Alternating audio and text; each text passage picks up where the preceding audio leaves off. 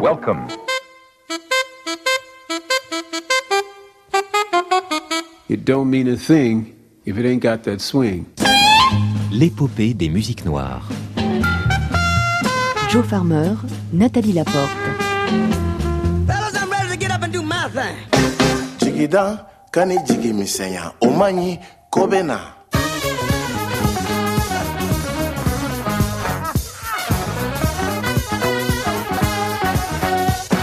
it's okay. You know, it's okay.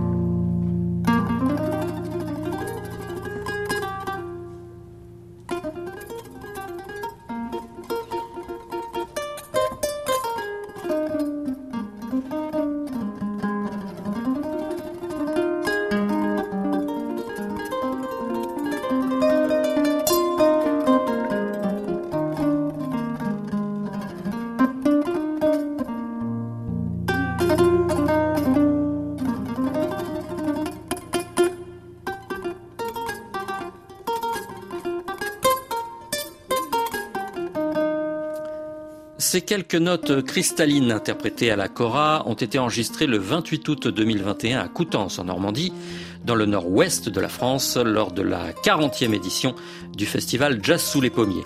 C'est Balaké Sissoko qui était le maître de cérémonie ce soir-là, même s'il ne devait pas initialement tenir ce rôle. En effet, c'est sa consoeur gambienne, Sona Jobartet, qui était à l'origine la tête d'affiche. Mais les restrictions de voyage liées à la crise sanitaire ont contraint les organisateurs à annuler sa venue. C'est donc Balaké Sissoko qui, à la hâte, concocta un programme de remplacement avec moult surprises, dont la présence à ses côtés du violoncelliste français Vincent Segal et du chanteur et guitariste britannique Pierce Faccini, sans oublier Fatim Kouyaté au chant, Lansine Kouyaté au balafon, Adama Dembélé aux percussions et Badje Tunkara au ngoni. Tout ce beau monde fit scintiller l'universalité de la musique à Coutances et nous n'avons pu résister à l'envie d'interroger Balaké Sissoko juste après son concert, même si l'effervescence dans les loges nous imposait un peu de patience avant de rencontrer le héros du jour. En attendant, nous avons papoté avec les proches et amis du musicien. Je vais vous raconter l'histoire de- avec Baraki. Baraki Sissoko, ça fait 20 ans que je le connais. Alors, je suis allée à Paris et à la nuit des Coran. C'est Sek, le guerrier, qui m'a invité. Du coup, j'y vais et j'entends une mélodie. Je connaissais déjà deux noms, je l'avais jamais vu. Je connaissais sa musique, je dansais dessus. Et là, je suis allée sur scène en dansant. J'ai pas réfléchi. J'ai dansé, dansé, et là, il m'a regardé. Il m'a laissé, et du coup, j'ai continué à danser, et depuis, on est devenus amis. Et ça fait 20 ans qu'on se connaît. Je ferme la porte. Après avoir trouvé un espace de quiétude sonore, nous avons pu féliciter Balaké Sissoko pour son concert du jour et commencer l'interview.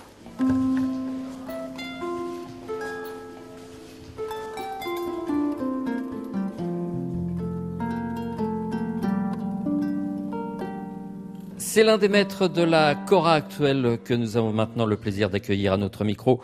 Balaké Sissoko, merci d'être avec nous. Merci. Abedi, Somoro, Tora Cité. Doni Doni. Ah, Doni, ah, c'est bien. C'est tout ce que je sais dire. Ah, mais c'est, mais c'est bien, hein, ça se comprend. ouais. Nous allons parler ensemble de votre dernier album, Juru, Mhm. Oui. La Corde, Mhm. ce lien qui unit euh, toutes les cultures en quelque sorte. Oui. Mais j'aimerais d'abord savoir comment la musique est entrée dans votre vie. Bon, en fait, euh, c'est naturel pour moi parce qu'on on fait que la musique, la côté paternel et puis côté maternel, et puis que la chora. Donc, du coup, euh, là, c'est pas aussi euh, une obligation que mon père a dit que là, je fais. Non, non, non, c'est moi-même qui étais vraiment amoureux de choisir, donc de me lancer dedans. Voilà. Depuis que euh, vous jouez euh, de la Cora, vous avez toujours cherché à croiser les cultures. Est-ce que la Cora s'adapte à tous les styles musicaux? En fait, le but même, c'est ça, parce que au Mali, nous, on a de musique, mais on n'a pas de classé. Que ce soit le jazz, le rock, le pop, les... Non. Donc, euh, on s'adapte avec tout genre de musique. Donc moi, l'idée, là, j'ai dit, bon, faut pas laisser l'instrument dans son caserne, donc faut la faire euh, sortir, apporter et puis donner aussi. Donc l'idée, ça, là, c'est comme ça que là, j'ai en train de, de partir, euh, on peut dire progressivement. Avec votre ami euh, Vincent Segal, Mm. excellent violoncelliste français, Mm. vous avez euh, nourri une vraie complicité musicale. Mhm. Quand et comment vous êtes-vous rencontrés tous les deux? Est-ce que c'était à l'époque de Chamber Music en 2009 En fait, oui. Et avant, on s'est croisés à Amiens. et il y avait un festival là-bas. Au Mali, on ne connaissait pas la famille des violons. On connaît la contrebasse, violon, mais violoncelle, alto, non. Donc, la première fois que j'ai vu le violoncelle, c'était en Grèce. Du coup, la sonorité m'a touché beaucoup. En France, là, je suis arrivé, donc j'ai vu Vincent Bois avec le violoncelle électrique. Après son concert, là, je lui ai demandé, est-ce que vous avez un violon acoustique? Il dit oui. Il me demande ce que j'ai dit, c'est Balga. Il dit oui, là, j'ai beaucoup adoré votre disque que tu as fait avec ton cousin Toumani. Donc, euh, on s'est sympathisé. Donc, moi, à chaque passage de Paris, donc là, je viens chez lui, on discute, on essaye. Donc, je dis, j'aime bien qu'on développe quelque chose pour le futur. Donc, là, je lui fais venir au Mali, écouter les violons monoblocs de Gambri. Il a essayé, et maintenant, là, je lui considère comme un frère parce qu'il connaît toute ma famille. Donc, moi aussi, là, et pareil. Donc, on a partagé plein de choses. Bientôt 20 ans, on est Ah ensemble. oui. Ouais. Il y a une forte complicité. Même là, là, on a fait tout le concert bah, avec le groupe. Il n'a pas répété. Parce que là, je la connais par cœur. Là, il me connaît aussi. Donc, bah, avec les, là, je lui parle comme ça, donc c'est automatique. Et puis, il a beaucoup appris ça bah, avec moi, l'improviser. Moi, c'est ma force. Donc, il y a des trucs classiques aussi. Et, et consommant, au niveau d'accordage, donc là, j'ai pris aussi beaucoup de trucs. On se complète.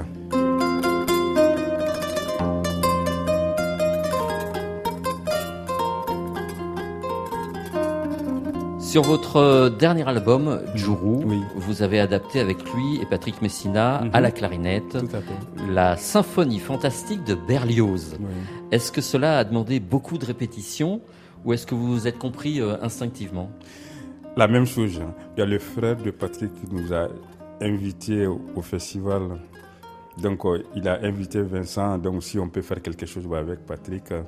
Donc, Vincent, là, c'est lui qui a eu l'idée. Il dit, ben, si on fait un mélange entre la musique malienne et puis euh, Berlioz, euh, ben, ça peut être bien. Mais comme c'est des trucs écrits, Oui. donc, il connaît bien tous mes trucs. Donc, on a essayé, on n'a pas répété longtemps, mais il a travaillé à son côté avec Patrick Messina, parce que là, c'est un musicien classique. Quoi. Donc, il a écrit le truc, euh, les mélodies. Et parce que pour nous, là, c'est pas de l'écriture, donc là, c'est du langage. Donc, le langage, donc moi, je lui dis, il écrit comme euh, une musique euh, écrite. Mais c'est du langage, donc ce sont des paroles. Voilà. Il y a beaucoup d'invités sur votre dernier album Juru, Sona Jobartet, Mhm. Salif Keita par exemple. Mhm. Est-ce que vous avez besoin d'être entouré pour euh, trouver l'inspiration, pour avoir confiance? Oui, bah, en fait, euh, l'idée même, c'est ça. Mais comme je vous avais dit dès le début, pour montrer aussi l'instrument, il est capable de partager, d'apporter des données. Ça dépend de la personne qui l'utilise. Parce que moi, je suis très curieux. Donc là, je respecte toutes les cultures. Mais quand même, là, je suis curieux aussi de connaître. En respectant dans les deux sens. Donc, bah, avec Salif, ben, c'est un compatriote. Ouais. Voilà. Il y a la complicité, il y a le côté cœur. Salif aussi, euh, il est spécial, mais quand même, il m'a beaucoup respecté. Là, quand vous parlez de Balga, il dit, oui, ben, il, est, il est sérieux. euh, Là, c'est comme ça, c'est comme ça. Voilà. Vous avez aussi convié la jeune Sona Jobartet, votre consoeur originaire de Gambie. Oui. Est-ce que deux joueurs de Cora se comprennent immédiatement, même s'ils ne sont pas originaires du même pays? En fait, c'est ma nièce. Moi, mon père, il est originaire de Gambie. Donc, Sona, son père, là, c'est un cousin à moi. Là, je fais ça aussi parce que c'est rare des femmes qui jouent. Là, je dis, OK, il faut l'encourager. Et puis, euh, elle m'a dit, euh, moi, je me suis fait euh, grandir bah, avec ta mélodie. Donc là, c'est un grand plaisir. Bah, après, jouer bah, avec moi. Donc, j'ai dit, ouais, si je peux t'aider, là, je t'aide, quoi. Donc, la porte est grandement ouverte pour tout le monde. Parce que là, j'aimerais bien partager, bien l'expliquer, euh, l'expérience que là, j'ai eue en Afrique, en Occident. Là, j'ai eu beaucoup d'expérience. Donc là, je voulais partager Voilà. Est-ce que vos deux choras se sont harmonisés facilement pendant l'enregistrement? Oui, en fait, c'est l'expérience, euh, parce que moi, je peux m'adapter tout de suite. Même quand je montre quelque chose, mais c'était ça le but. Là, je lui montre des mélodies. Donc, les mélodies qu'elle peut développer, donc elle a choisi ça. Donc là, je vais essayer de réparer derrière. Mais c'était magnifique. hein. Oui. Ça l'est, on l'entend sur le Ouais, ouais, c'était magnifique.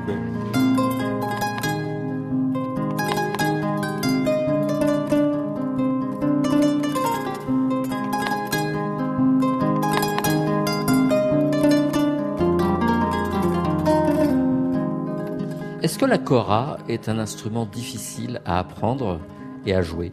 D'abord, faut aimer. Voilà. C'est compliqué si tu ne l'aimes pas, mais si tu l'aimes, là, ça vient. Bon, pour moi, la musique, même, ben, si tu as un bon oreille, et puis tu as le cœur, c'est moi-même qui m'a fait euh, apprendre vraiment en cachette, en l'écoutant. Donc, je prends du temps à l'écouter. Bon, après, là, je me à, à côté de jouer.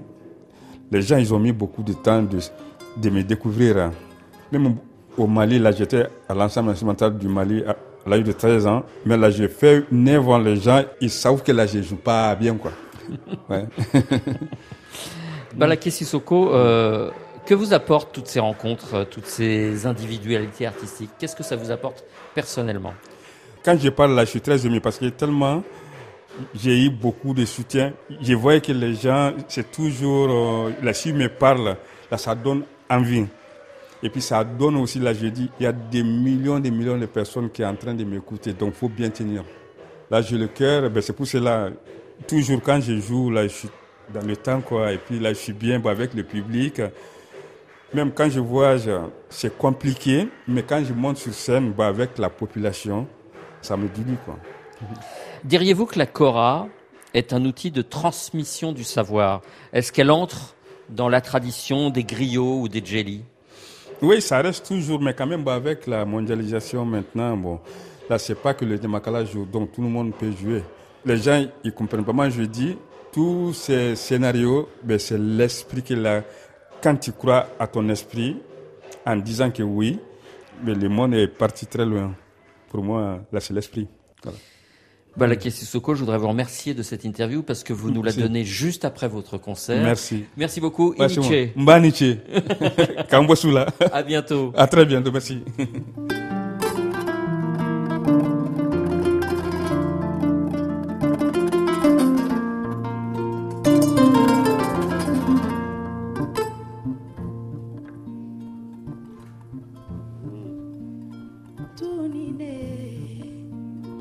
unine tubara benkonywa koke odike tubadi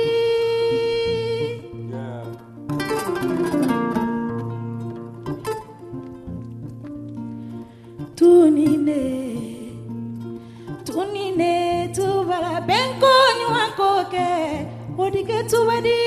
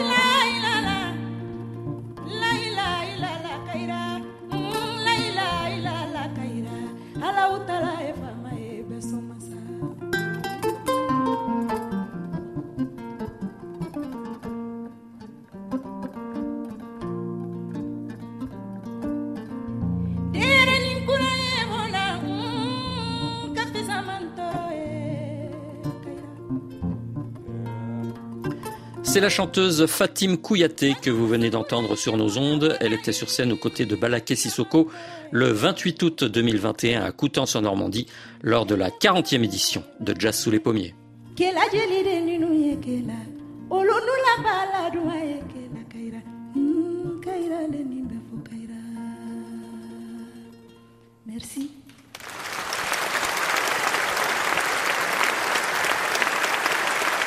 La veille, c'est une atmosphère tout aussi délicate, mais beaucoup plus jazz que nous pouvions apprécier, puisque le pianiste africain-américain Kenny Barron, 78 ans, donnait en trio une prestation de toute beauté devant un public charmé par le swing de ce gentleman.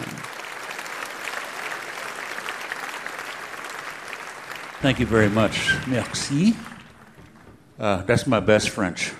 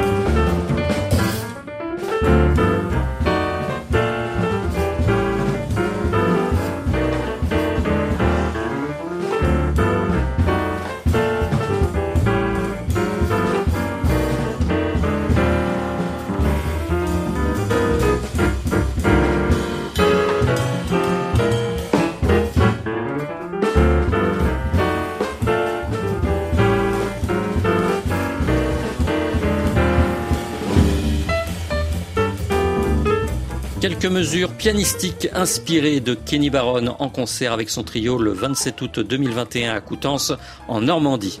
Évidemment, il nous paraissait légitime d'aller interviewer ce grand personnage qui a joué avec euh, toutes les grandes figures de l'épopée des musiques noires, dont Dizzy Gillespie, Mino Sinelu, Lionel Weke, Freddie Hubbard, Chet Baker, Stan Getz et beaucoup d'autres.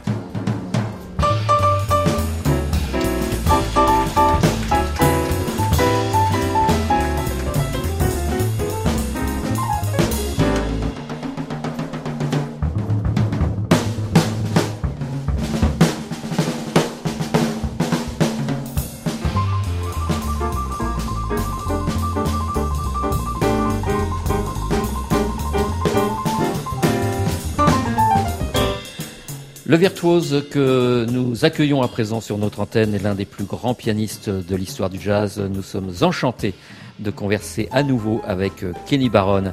Merci d'être avec nous. Oh, my pleasure, believe me, believe me.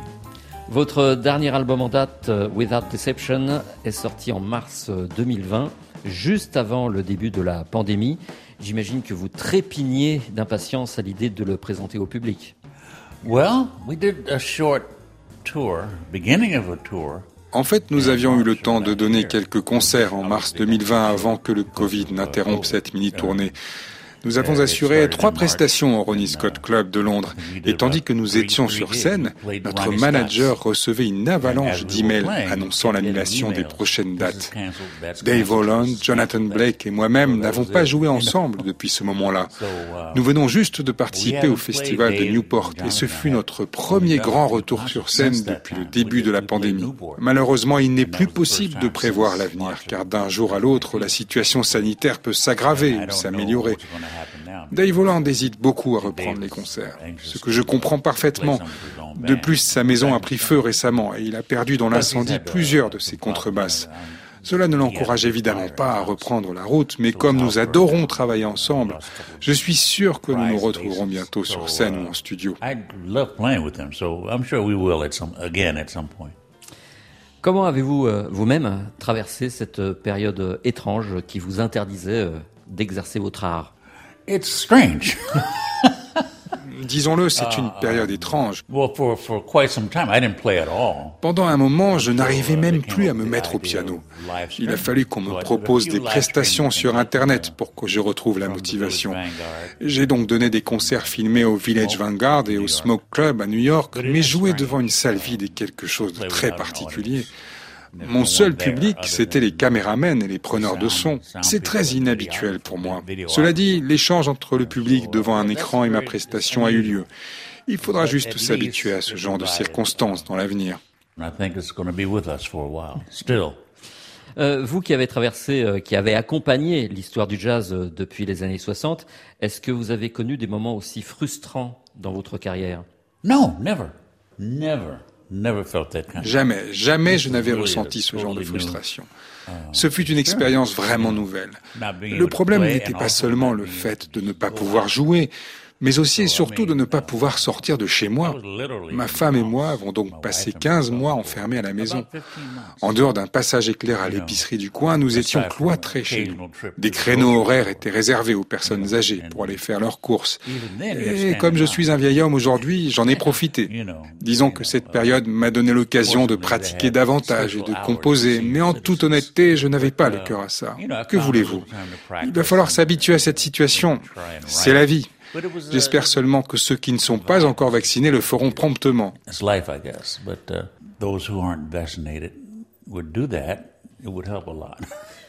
Dans les années 60, la frustration euh, était souvent liée à la ségrégation raciale qui régnait aux États-Unis.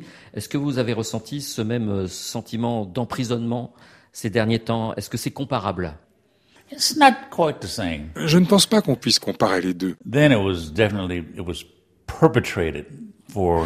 À l'époque, le sentiment d'enfermement était provoqué, voulu. Ce que nous vivons aujourd'hui relève de la malchance. Ce n'est pas un acte délibéré. Ce n'est pas un groupe d'individus qui nous enferme. C'est un virus. J'observe beaucoup les réactions des uns et des autres. Certaines personnes en ont peur, certaines personnes s'inquiètent des effets indésirables du vaccin, certaines personnes refusent de mettre un masque. L'un de mes amis sur Facebook a rappelé une chose essentielle. On ne vous demande pas de mettre une étoile jaune sur le revers de votre veste.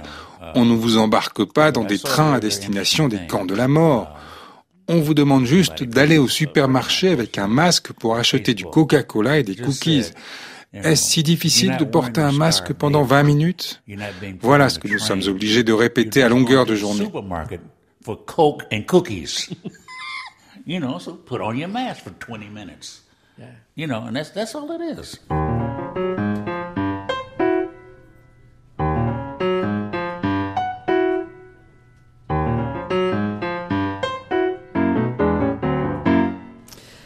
Kenny Barron, est-ce que votre goût pour euh, les musiques caribéennes et africaines est l'expression de votre désir d'ouverture et de liberté culturelle?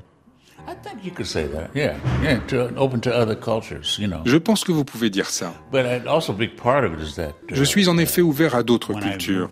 Il se trouve que lorsque j'ai déménagé à Brooklyn dans ma jeunesse, je vivais dans un quartier majoritairement caribéen. C'est de là que vient ma passion pour les musiques caribéennes. Je les entendais constamment quand j'étais plus jeune. L'un des tout premiers concerts que j'ai donnés a eu lieu dans un orchestre de musiciens antillais. Je me souviens y avoir pris beaucoup de plaisir d'ailleurs. Qui vous a fait entrer euh, dans les musiques euh, afro-caribéennes?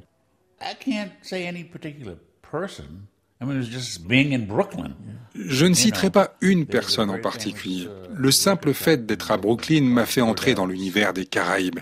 Il y avait un magasin de disques non loin de chez moi et j'ai passé tout mon temps libre pour découvrir les dernières parutions musicales caribéennes. Il y avait aussi beaucoup de jazz et quelques disques de hip-hop qui étaient le genre musical balbutiant de l'époque. Le simple fait d'écouter toute cette diversité sonore m'a fait apprécier cette culture si particulière. Je dois ajouter que Dizzy Gillespie m'a mis le pied à l'étrier. Je l'ai rencontré en 1962 et nous avons joué ensemble jusqu'en 1966. Avec lui, je jouais beaucoup de musique caribéenne, africaine et sud-américaine, notamment brésilienne. Tout cela a dû contribuer à forger mon identité musicale. Quel souvenir euh, gardez-vous de vos collaborations avec euh, d'autres musiciens comme euh, par exemple Mino Sinelu de Martinique ou Lionel Loueke du Bénin? Que vous ont-ils apporté? Oh, they just brought. Uh, it was just fascinating for me. I did a duo record with uh, uh, Mino. C'était fascinant de travailler avec Mino Sinelu. Nous avions enregistré un disque en duo et j'étais épaté de le voir travailler dans un contexte sonore qui faisait appel aux nouvelles technologies. Nous avons élaboré cet album commun dans son salon. Il m'a proposé d'assurer la ligne de basse depuis un clavier. C'était quelque chose d'inattendu et d'incroyable. Je n'avais jamais enregistré un disque de cette manière. Quant à Lionel Weke, il était mon invité sur l'un de mes albums. Une fois encore, c'était un enregistrement en duo et j'étais impressionné par son sens du rythme. J'ai adoré collaborer avec lui. C'est un musicien qui prend des risques. Very adventurous.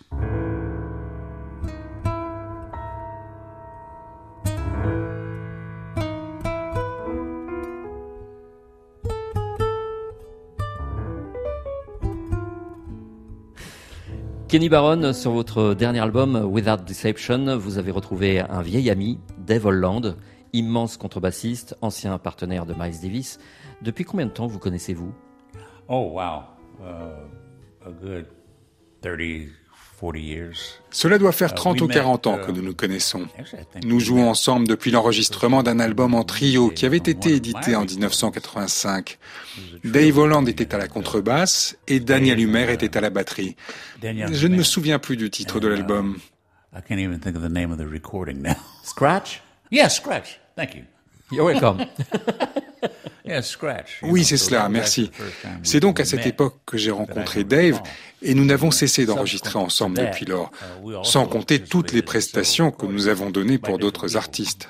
Chaque fois que nous nous croisons, je lui fais part de mon désir de travailler à nouveau ensemble. L'un des premiers concerts que nous avons donnés ensemble a eu lieu à Paris. C'est un producteur français qui nous avait réunis. Je ne me souviens plus de son nom. Uh, Jean-Philippe. Jean-Philippe Allard. Yeah. C'est cela. Il nous avait entendu jouer dans une église à Paris. In uh, Paris.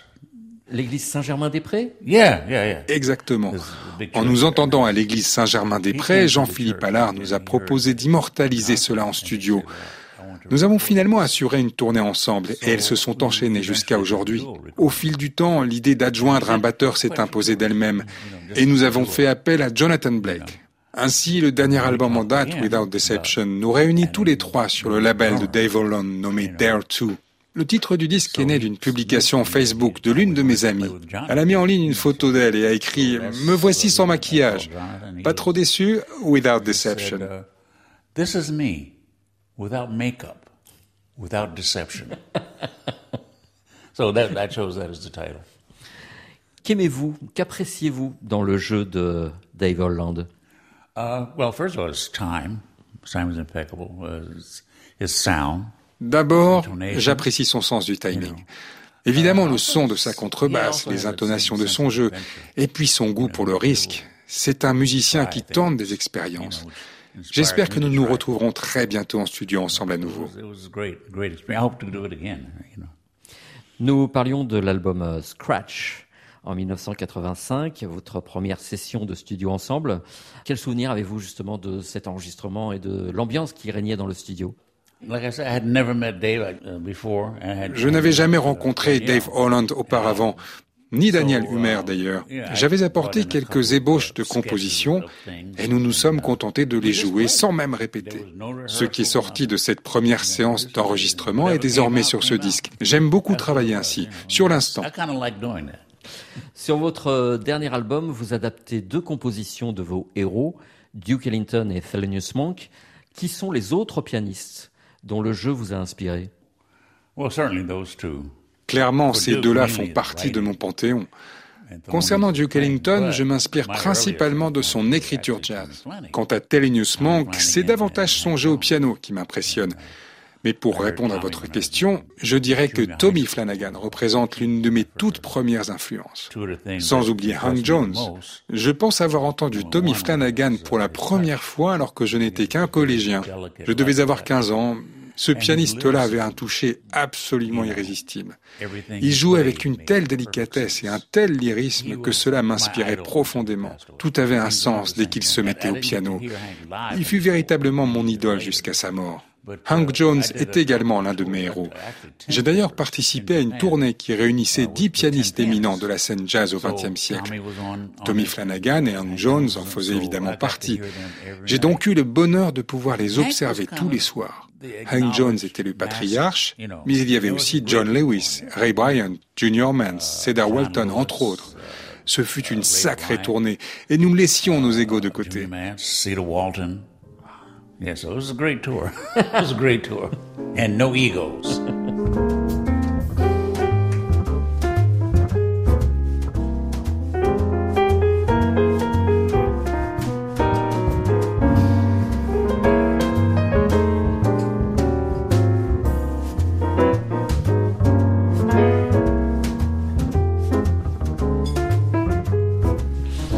Kenny Barron, euh, le 6 mars 2020, le jour de l'apparition de votre album, disparaissait McCoy Tyner, le pianiste de John Coltrane. Est-ce que cet immense instrumentiste ne mériterait pas un album hommage? Uh, I don't know. Honnêtement, je I ne mean, sais pas. McCoy was such a strong stylist. McCoy Tyner avait un style si fortement identifiable. Je ne sais pas si je serais capable de relever un tel défi. Votre suggestion mérite réflexion. Quel impact a-t-il eu sur votre vie d'artiste, McCoy Tyner? Oh, very much so. He, I think he influenced everybody. Il fut très important. Il a influencé beaucoup de monde. Pour ceux qui ont connu l'époque de John Coltrane, son impact est déterminant. Il a nourri le jeu de gens comme Chick Corea ou de votre serviteur. Nous étions des genoux à l'époque. Nous essayions de reproduire les accords et les lignes mélodiques de McCoy Tyner. Il n'est jamais loin de votre esprit quand vous êtes un pianiste. You can't get away from him.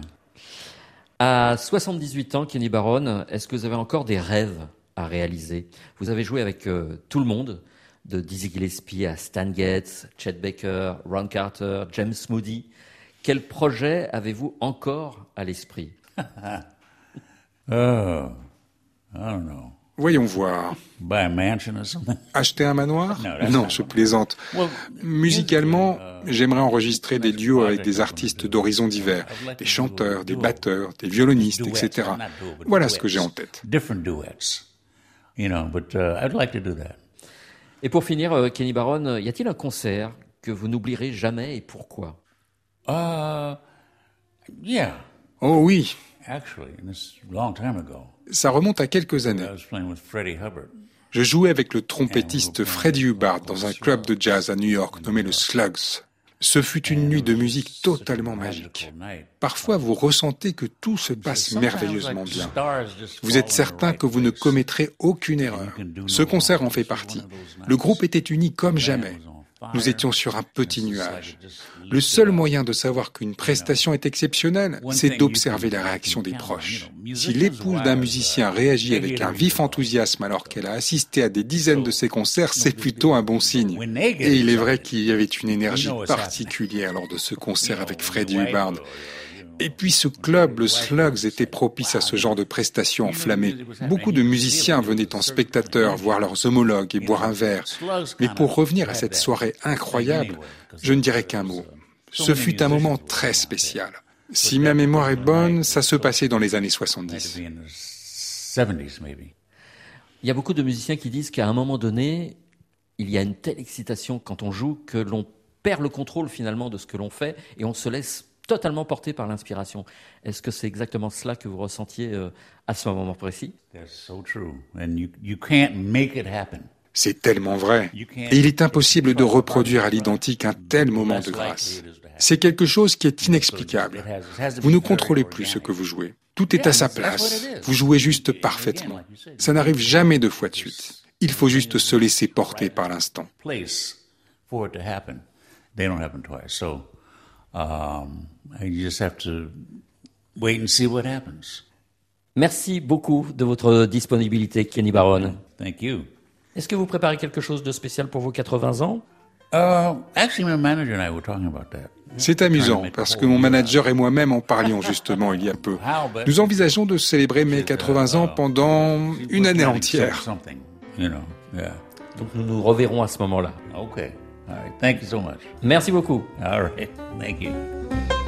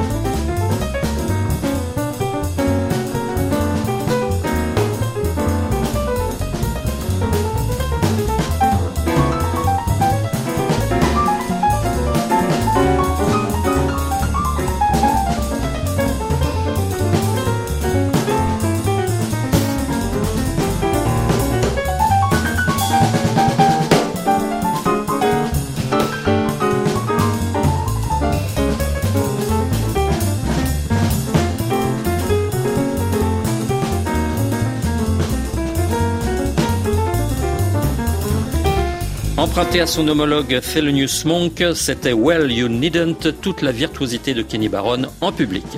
C'est sur cet hommage d'un maestro à un autre maestro que s'achève cette épopée. Merci à l'équipe de Jazz sous les pommiers de nous avoir permis de nous faire l'écho de cette 40e édition et mes salutations distinguées à Nathalie Laporte pour la mise en relief de ce reportage afro-normand trépidant capté in vivo par les oreilles grandes ouvertes de Richard Riffono. C'est Christophe Champin qui incarnait Kenny Barron en français, mais respect absolu. Et c'est votre serviteur qui vous donne rendez-vous dans huit jours avec un portrait du trompettiste Miles Davis, 30 ans après sa disparition. D'ici là, passez une bonne semaine, écoutez de la musique, par exemple les deux derniers albums de Balaké Sissoko, Juru et Atuma. Vous savez tout, dans quelques instants, le journal.